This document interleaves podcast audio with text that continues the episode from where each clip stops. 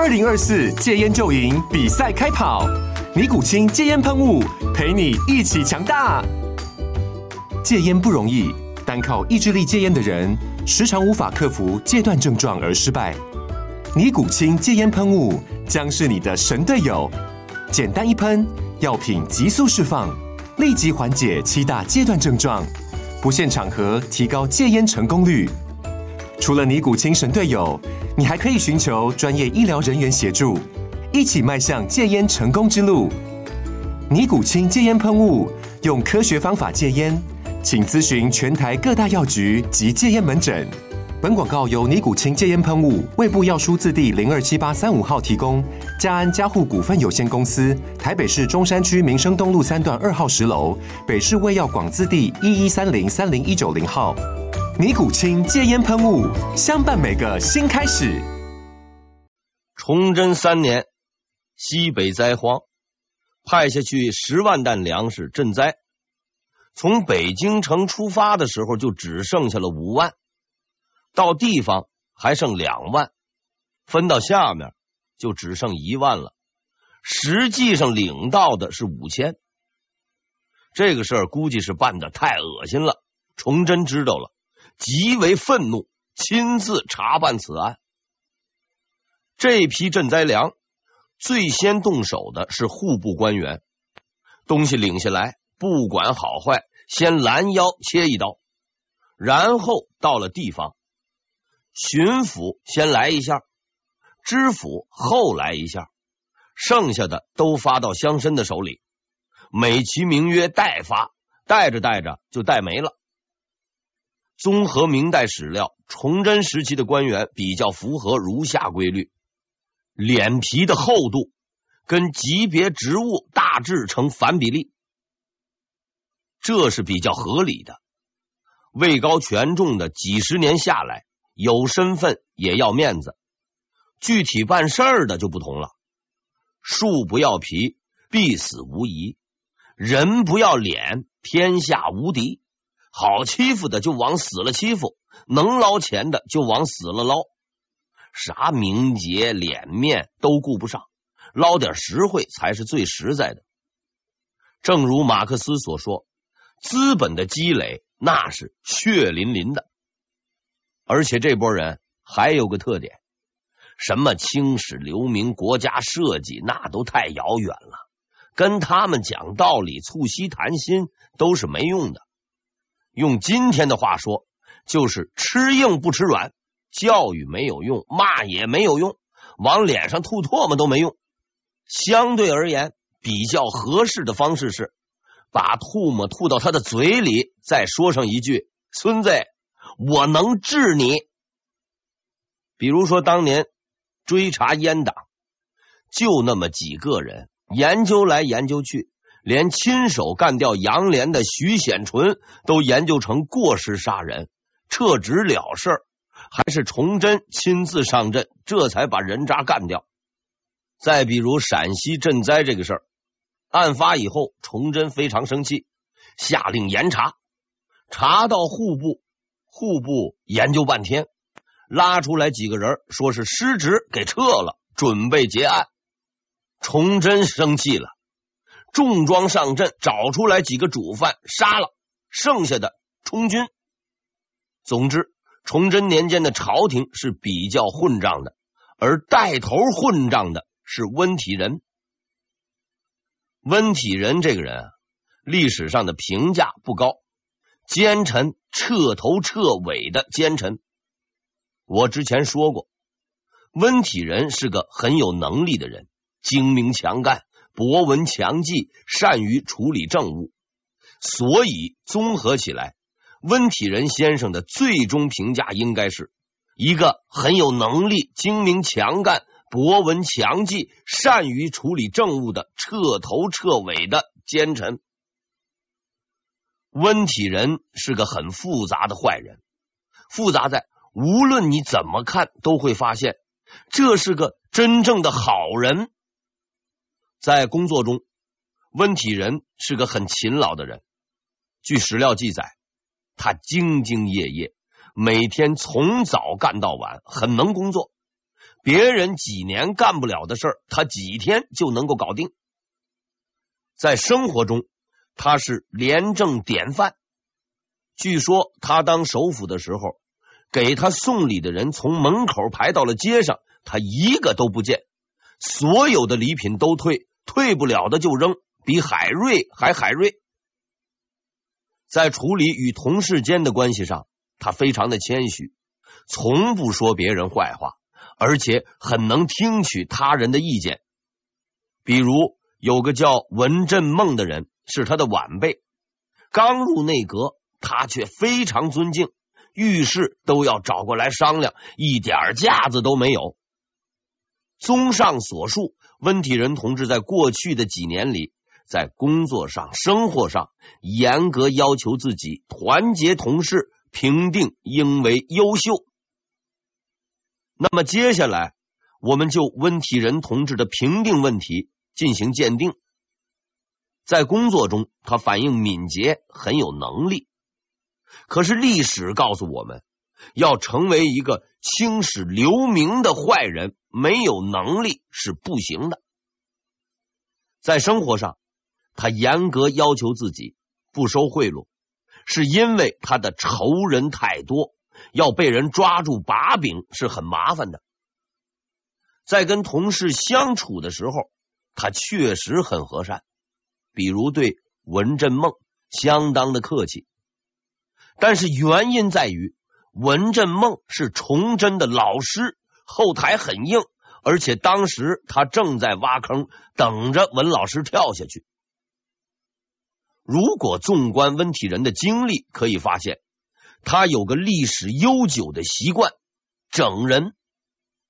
崇祯二年，他跟周延儒合谋整垮了乾隆熙，进了内阁。过了几年，他又整垮了周延儒，当了首辅。又过了两年，他整垮了前途远大的文振梦，维护了自己的地位。而且他整人的方式相当的高明。比如文振梦有个亲信，因为犯了事要受处分。顺便说一句，这个人的事儿比较大，按情节至少也是撤职。文振梦和皇帝的关系非常好，名声很好，势力也很大，且刚刚进内阁，对温体仁而言是头号眼中钉。但是面对如此难得的整人机会，温体仁毅然的放弃了，非但没有落井下石，反而帮忙找了人，只给了个降职处分，很够意思。文振梦很感激，大坑就是这样挖成的。温体仁很清楚，崇祯是个眼睛不揉沙子的人，处分官员是只有更重，没有最重。如果从轻处理，皇帝大人是不会答应的，肯定会加重。而文振梦同志比较正直，脾气也大，肯定要跟皇帝死磕，下场是比较明显的。事情果然如他所料，皇帝大人听说以后非常震怒，把那个人直接撤职，赶回家种田了。而文振梦。不愧硬汉本色，跟皇帝吵了好几天，加上温体仁煽风点火，竟然也被免了。其实这些倒无所谓，在道上混的，整个把人搞点阴谋也没什么。这种事儿，当年张居正也没少办。之所以是奸臣，是因为他不办事。崇祯登基以来，干过很多事儿，平乱、抗金、整顿，忙完了这边又忙那边。而温体仁上台以来，就只干了一件事儿：个人进步。为了个人进步，他很精明，坑了乾隆熙，坑了周延儒，坑了文振梦，坑了所有的挡路或者可能挡路的人。为了个人的进步。他除了精明以外，有时候还很傻，装傻。有一次，崇祯把他找来，有件事情要问他的看法。温体仁当即回答：“啊，不知道。”崇祯随即追问：“为何不知道？”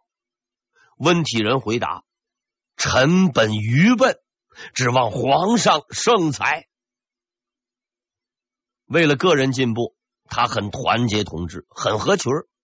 整乾隆熙的时候，他拉拢了周延儒，俩人齐心合力把钱谦益同志送回了家。当然了，为了个人进步，他有时也不合群儿。很孤独，比如他对老朋友周延儒下手时，很干脆，没有丝毫犹豫。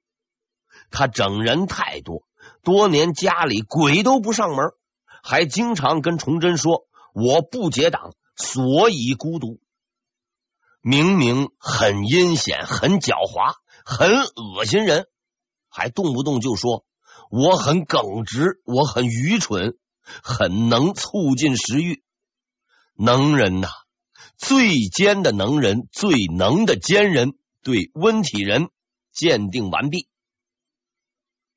在当时的朝廷里，只要混过几年的，大都知道温体仁大善人的本性。换句话说，都知道他是个奸人。可是知道没用，因为温体仁先生是个能干的奸人，而且深得皇帝信任。谁都告不倒。时人有云：“崇祯遭瘟，而且他本人心黑手狠兼皮厚，在朝廷混了多年，就快修炼成妖了，实在是无人能比。”俗语有云：“占着茅坑不拉屎。”客观的说，在内阁大臣的位置上，温体仁的行为并不符合这句话。确切的说，他占着茅坑只拉屎。外敌入侵，内乱不止，此城危急存亡之秋。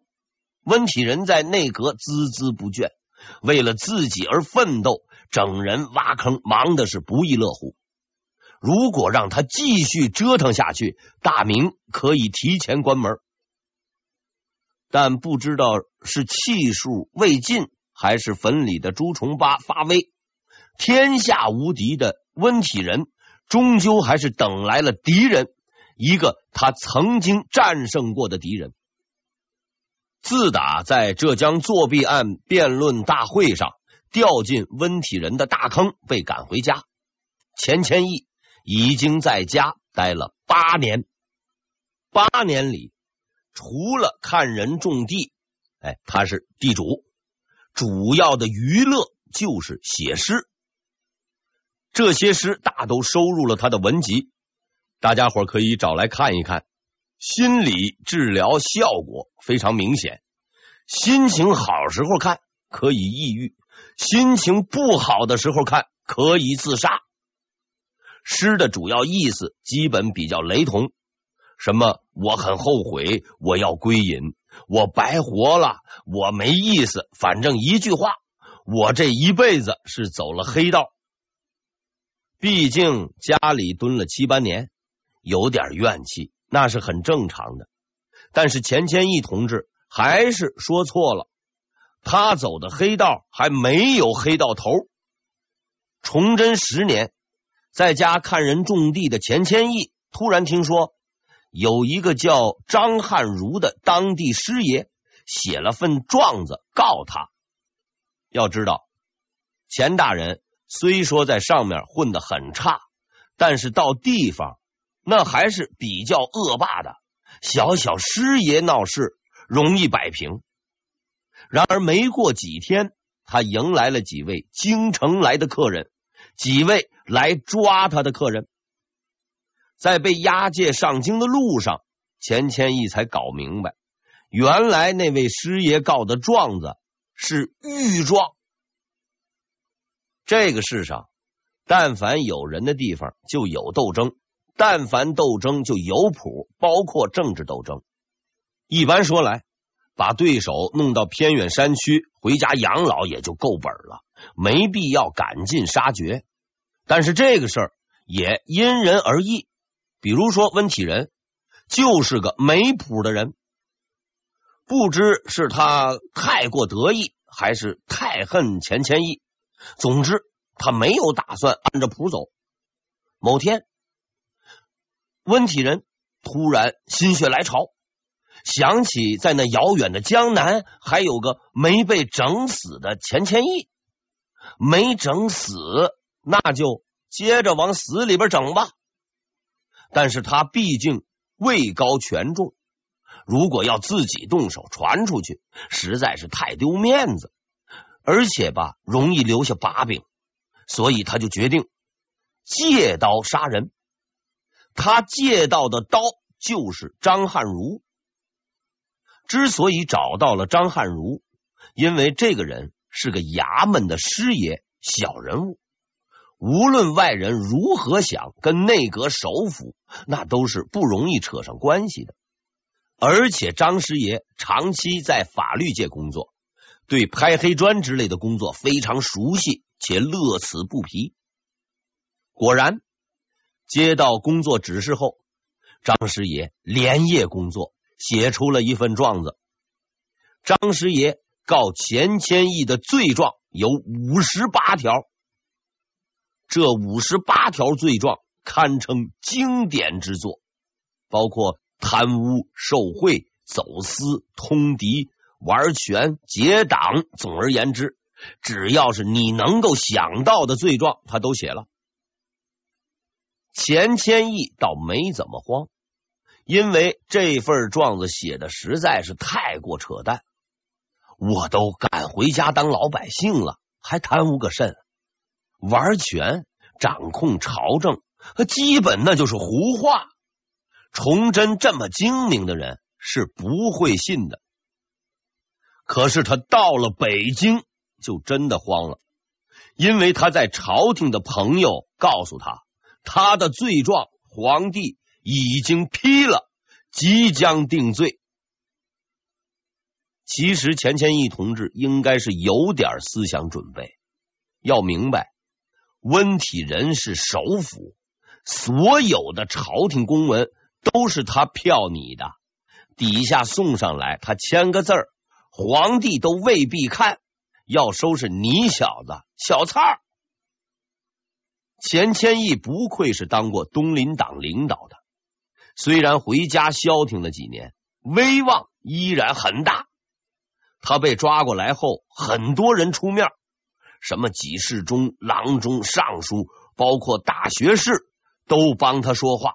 说他很冤枉，情节很曲折，全无作用。皇帝知道了也没搭理，因为温体仁要的就是这个效果。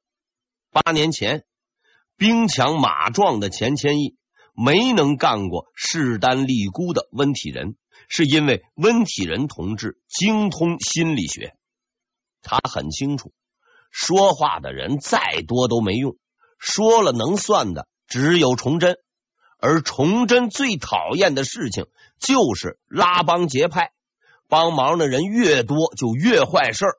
都八年了，钱大人还没明白这个道理，实在是毫无长进。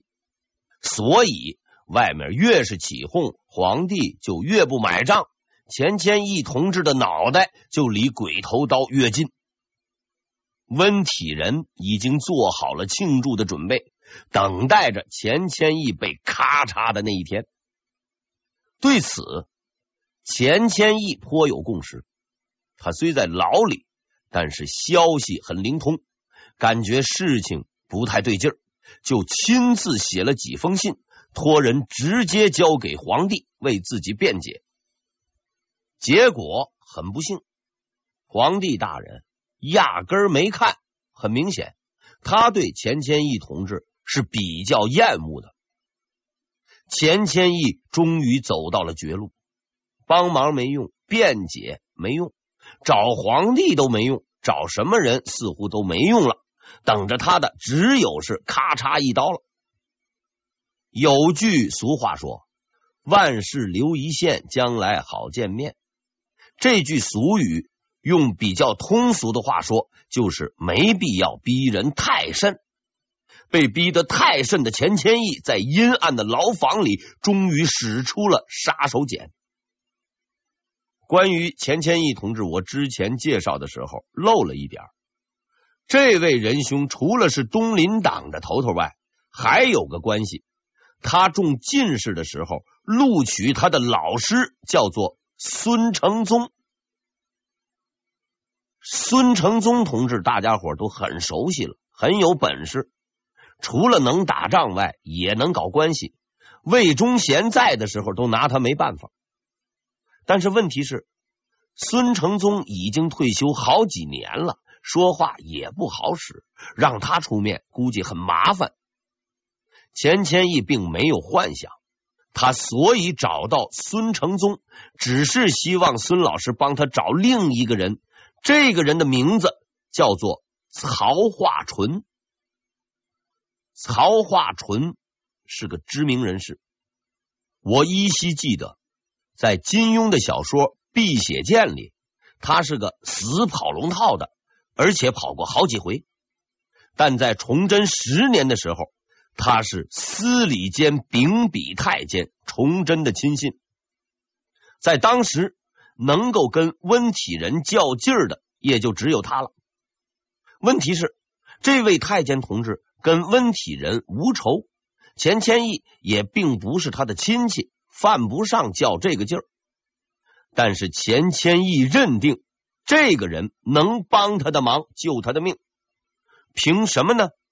就凭十年前他曾经写过一篇文章，这篇文章跟曹化淳并没有丝毫关系，但是钱谦益相信，看在这篇文章的份上，曹化淳是会帮忙的，因为这篇文章。是王安的墓志铭。